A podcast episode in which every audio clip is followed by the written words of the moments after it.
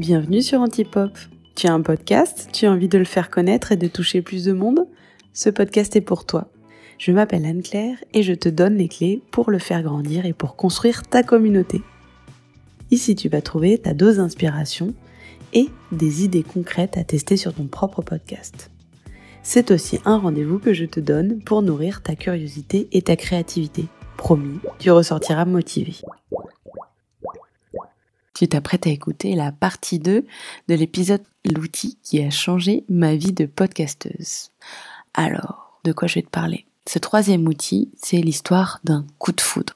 Il s'agit de Notion. Je ne sais pas si tu as déjà entendu euh, parler de cet outil. C'est un outil génial. Et euh, généralement, quand on fait sa rencontre, c'est un espèce de coup de foudre immense et total. On ne sait pas comment on avait fait avant dans notre vie. Je te dis ça en connaissance de cause parce que ça a été mon cas. Et euh, je sais que je suis pas la seule. Il y a deux autres personnes qui sont là avec moi pour euh, en témoigner. Solène, qui a un podcast s'appelle Friendship, que tu as déjà entendu euh, dans la partie 1, et Marie, la créatrice du podcast Maman Boss. Mais là, je vais donner la parole à Solène qui va t'expliquer comment est-ce que Notion a pris de la place dans sa vie aujourd'hui. J'utilise maintenant Notion au quotidien, que ce soit pour euh, tout mon planning éditorial, pour euh, gérer mes journées, mon planning d'emploi du temps, etc. Notion, il y a un avant et un après, et ça prend toute la place. Mais c'est pas un hasard, c'est que Notion il vient répondre vraiment à une situation qui est vraiment très euh, particulière euh, au fait d'avoir un podcast. C'est que tu le sais toi-même, il y a énormément de choses à gérer tout le temps. Et Notion, c'est vraiment un, outil qui va venir répondre parfaitement à ce problème et euh, notamment faire en sorte de résoudre des situations telles que Solène le vivait auparavant. Avant d'utiliser Notion, mon problème c'est que je notais tout sur des papiers. Les papiers, je les perdais, je les retrouvais, je notais sur le téléphone, je notais sur euh, des notes sur l'ordi. Enfin bref, j'en avais de partout euh, et c'était pas du tout pratique. Je m'y retrouvais pas parce que moi j'aime bien pouvoir faire des listes, cocher une fois que c'est terminé. Je sais pas vous, mais moi je me reconnais vachement dans ce que ce que dit Solène je suis aussi passée par cette phase où en fait euh, j'arrivais pas à me décider. C'était des post-it, les papiers, tout douli sur euh, des feuilles euh, libres, sur un petit carnet, changer de carnet. Et puis j'étais en balade ou en réunion et j'avais une idée et hop, j'avais pas mon carnet sous la main. Je m'y retrouvais jamais et j'avais un peu l'impression d'être submergée en fait par ces moyens de, suivi de projet, d'organisation que j'essayais de mettre en place tant que mal. Donc euh, les carnets, c'est pas forcément euh, ça dépend des gens en fait finalement les gens à qui ça, ça convient. C'était le cas de Marie. Marie elle ce qui a créé un peu un déclic dans le fait qu'elle veuille changer sa façon de s'organiser c'est un cap euh, qu'elle a voulu donner à son podcast mais je la laisse vous expliquer fait, tant que je travaillais toute seule sur mon podcast, euh, j'avais vaguement un Trello, deux trois fichiers Excel, euh, un Drive et j'avais surtout euh, des post-it, 25 carnets et 40 stylos et ça m'allait bien. sauf que j'ai décidé pour la saison 2 que je voulais que le podcast devienne collectif et donc à partir du moment où on est plusieurs, ça fonctionne moins bien quoi le post-it. Et donc, si je récapitule, Notion, c'est un outil qui te permet de tout centraliser au même endroit, qui est gratuit, qui te permet de personnaliser euh, l'interface et puis la façon dont tu t'en sers en fonction de tes goûts, euh, de ta façon de, gérer les projets, vraiment personnalisable de A à Z et euh, qui donne plein d'options, permet de faire des listes, de créer des tableaux, de créer des un peu des tableurs à la manière d'Excel, de créer un peu des mood boards, de, de faire des pages un peu plus classiques. Donc c'est vraiment un, outil euh, qui est vraiment inépuisable en termes de, euh, de possibilités.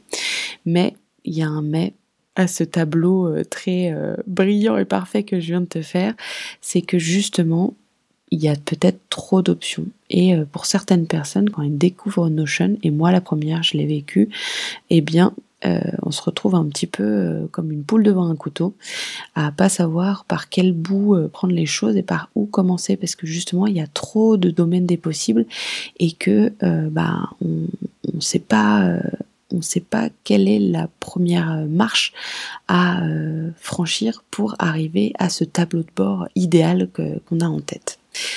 Solène d'ailleurs, elle l'a vécu.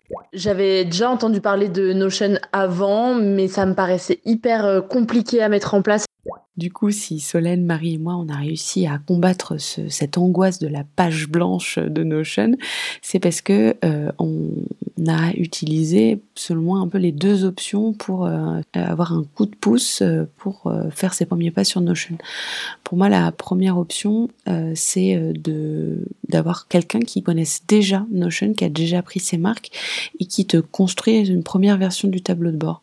Moi, c'est mon cas. Je travaillais avec Carline, à qui je fais coucou, euh, qui connaissait déjà bien Notion et qui m'a configuré mon premier tableau de bord, qui m'expliquait comment ça marchait et une fois que bah, je me sentais à euh, hop, j'ai pu euh, personnaliser à ma manière.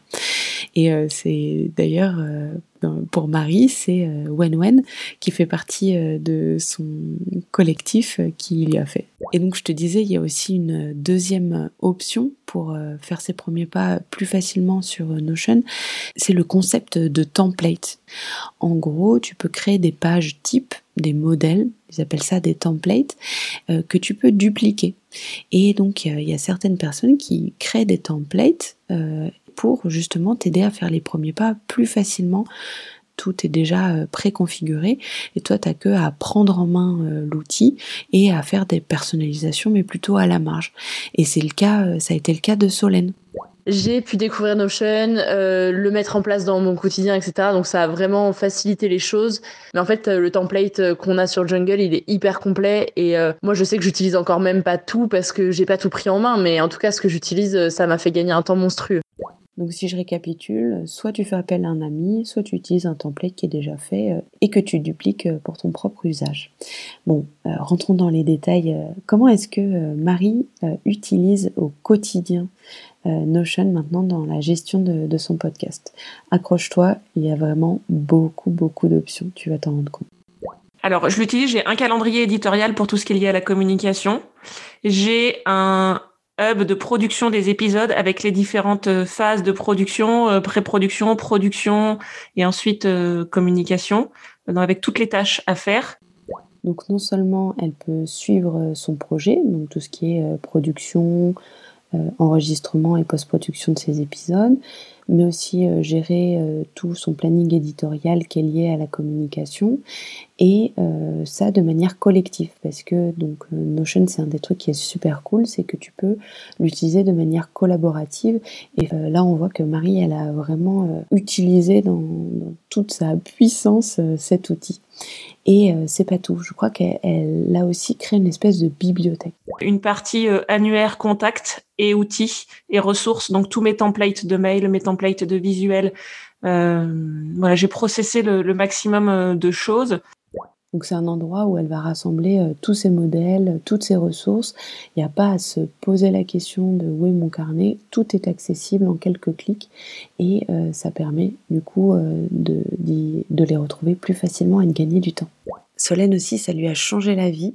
Moi, pour deux choses, ça a vraiment facilité ma vie. C'est au niveau de la programmation éditoriale que ce soit pour ma programmation des euh, réseaux sociaux ou des épisodes, ça me permet vraiment d'avoir un calendrier sous les yeux et d'y voir plus clair quand est-ce que j'ai des posts à faire, quand est-ce que les épisodes vont sortir, euh, jusqu'où j'ai des épisodes et, euh, et à quel moment est-ce que va falloir que je me questionne sur les enregistrements, etc vraiment au niveau du contenu éditorial et de la, du calendrier éditorial, ça m'aide vraiment à visualiser pour pas que tout sorte les mêmes jours, etc. C'est un plus euh, non négligeable.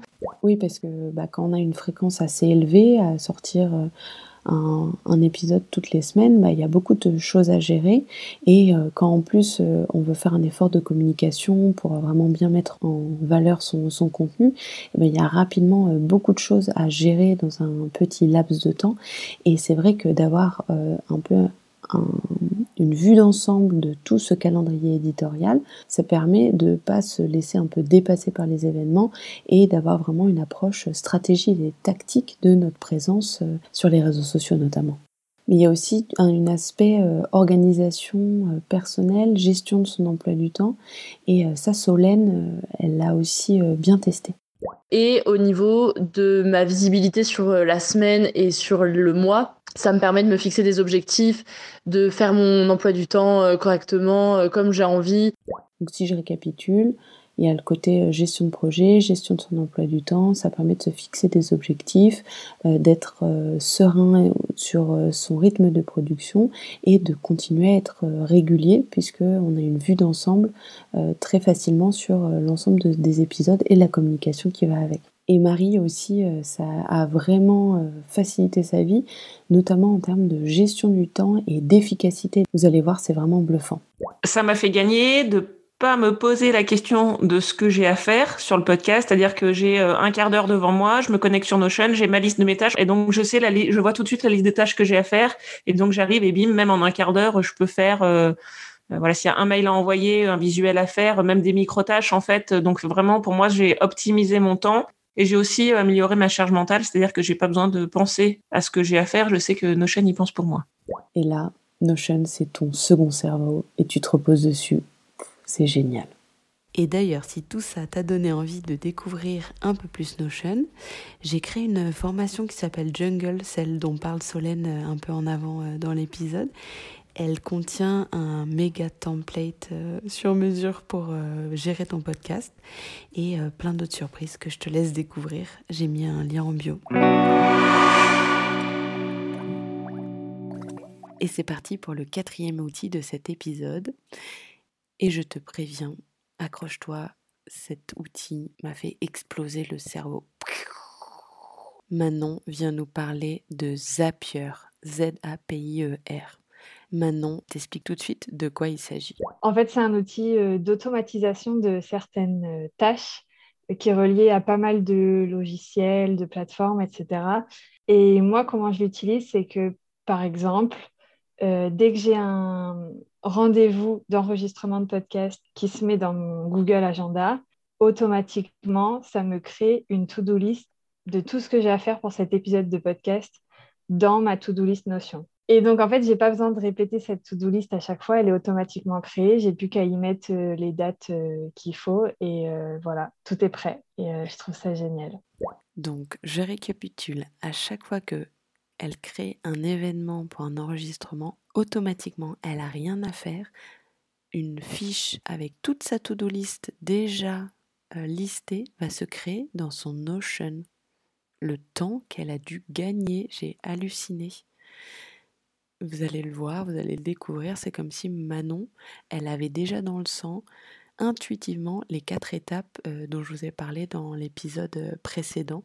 Elle a tout fait intuitivement listée, repérée, automatisée. Elle m'a bluffé. Je la laisse continuer d'expliquer. J'ai ce problème de quand je fais des tâches toujours les mêmes qui n'ont pas de plus-value, euh, ça m'énerve et donc je vais chercher à optimiser. J'optimise tout ce que je peux. Et euh, le fait de, à chaque fois, je crée un rendez-vous dans mon agenda, tout de suite, j'y allais dans Notion. je créais une tâche qui s'appelait préparation, une tâche enregistrement, une tâche montage, nanana, nanana. Je sais pas, je dois avoir une dizaine de tâches liées à un épisode parce que je décortique vraiment tout. Et le fait de faire ça euh, presque toutes les semaines, toutes les deux semaines, euh, ben, en fait, euh, ça sert à rien. Ça fait passer 5-10 minutes pour rien. C'est génial. Elle a vraiment cassé le game. La bonne nouvelle, c'est que Zapier, elle l'utilise d'une manière, mais ça peut être apparemment utilisé de plein d'autres manières. Et en fait, il y a plein, plein de possibilités. Moi, je l'utilise principalement comme ça, mais j'ai vu aussi que il y avait des possibilités avec son feed RSS, donc ça, je pense que ça peut être euh, à creuser pour des podcasteurs, podcasteuses aussi. Si tu réussis à mettre en place cette automatisation dont elle parle avec le flux RSS, s'il te plaît, contacte-moi, j'ai trop envie de savoir, moi aussi je vais me pencher sur la question. Manon va nous en dire un tout petit peu plus sur comment ça a facilité sa vie de podcasteuse, même si on s'en doute un petit peu en, découvrant comment elle l'utilise. En fait, ça me sauve dans le sens où j'oublie pas de faire un truc. Par exemple, avant, ça m'était arrivé de, d'avoir à publier l'épisode, d'être complètement dans le rush parce que j'étais à la veille de publier l'épisode et en fait d'avoir aucun visuel. Effectivement, j'avais oublié de noter sur ma to-do de faire les visuels. Et donc, j'avais aussi pas envoyé les visuels à mon invité. Enfin, du coup, voilà, c'est vraiment, ça me permet de rien oublier parce que je l'ai faite une fois pour toutes et ça m'enlève toute charge mentale. Et ça, on aime. Ça, on la croit vraiment, Manon, que sa charge mentale s'est allégée d'un coup. Ça paraît vraiment magique de se dire que ces situations euh, d'oubli où on s'en mêle les pinceaux sont loin derrière nous grâce à quelques clics dans un outil qui s'appelle Zapier. Bon, je compte sur vous si vous le mettez euh, en place. Euh, faites-moi une petite story en taguant euh, EcoFactory, E-E-K-O Factory. J'ai trop envie de voir ce que vous avez mis en place pour faciliter votre vie. Bon bah voilà, c'est la fin de cet épisode avec les quatre outils qui ont facilité la vie de, de podcasteuses de ces cinq membres de la communauté EcoFactory. donc si je récapitule, Calendly, Shello, Notion et Zapier. J'espère que cet épisode vous aura intéressé. Je remercie mille fois ces cinq podcasteuses d'être venues partager toutes ces astuces et ces trouvaille de génie euh, à, mon micro. Euh, merci du coup à Anne Fleur du podcast Génération Podcast, à Manon du podcast Le Départ, à Marie du podcast Maman Boss, à Mélanie du podcast Asiatitude et à Solène du podcast Friendship. Si vous avez envie de les remercier ou leur poser des questions euh, sur leur usage de ces outils ou de découvrir leur super podcast, je vous invite vraiment à aller les suivre sur Instagram. J'ai mis toutes les informations euh, pour euh, découvrir euh, leurs univers dans la description de cet épisode. Bon, allez, je te lance un défi, toi qui écoutes cet épisode, essaye de mettre en place l'une de ces astuces que tu as entendues aujourd'hui. Juste une, pas plus, te mets pas la pression. Et quand tu l'auras fait, fais-moi une petite story ou un petit message en DM sur Instagram. Je serai trop contente de savoir que tu as passé à l'action. Allez, on se dit à très vite.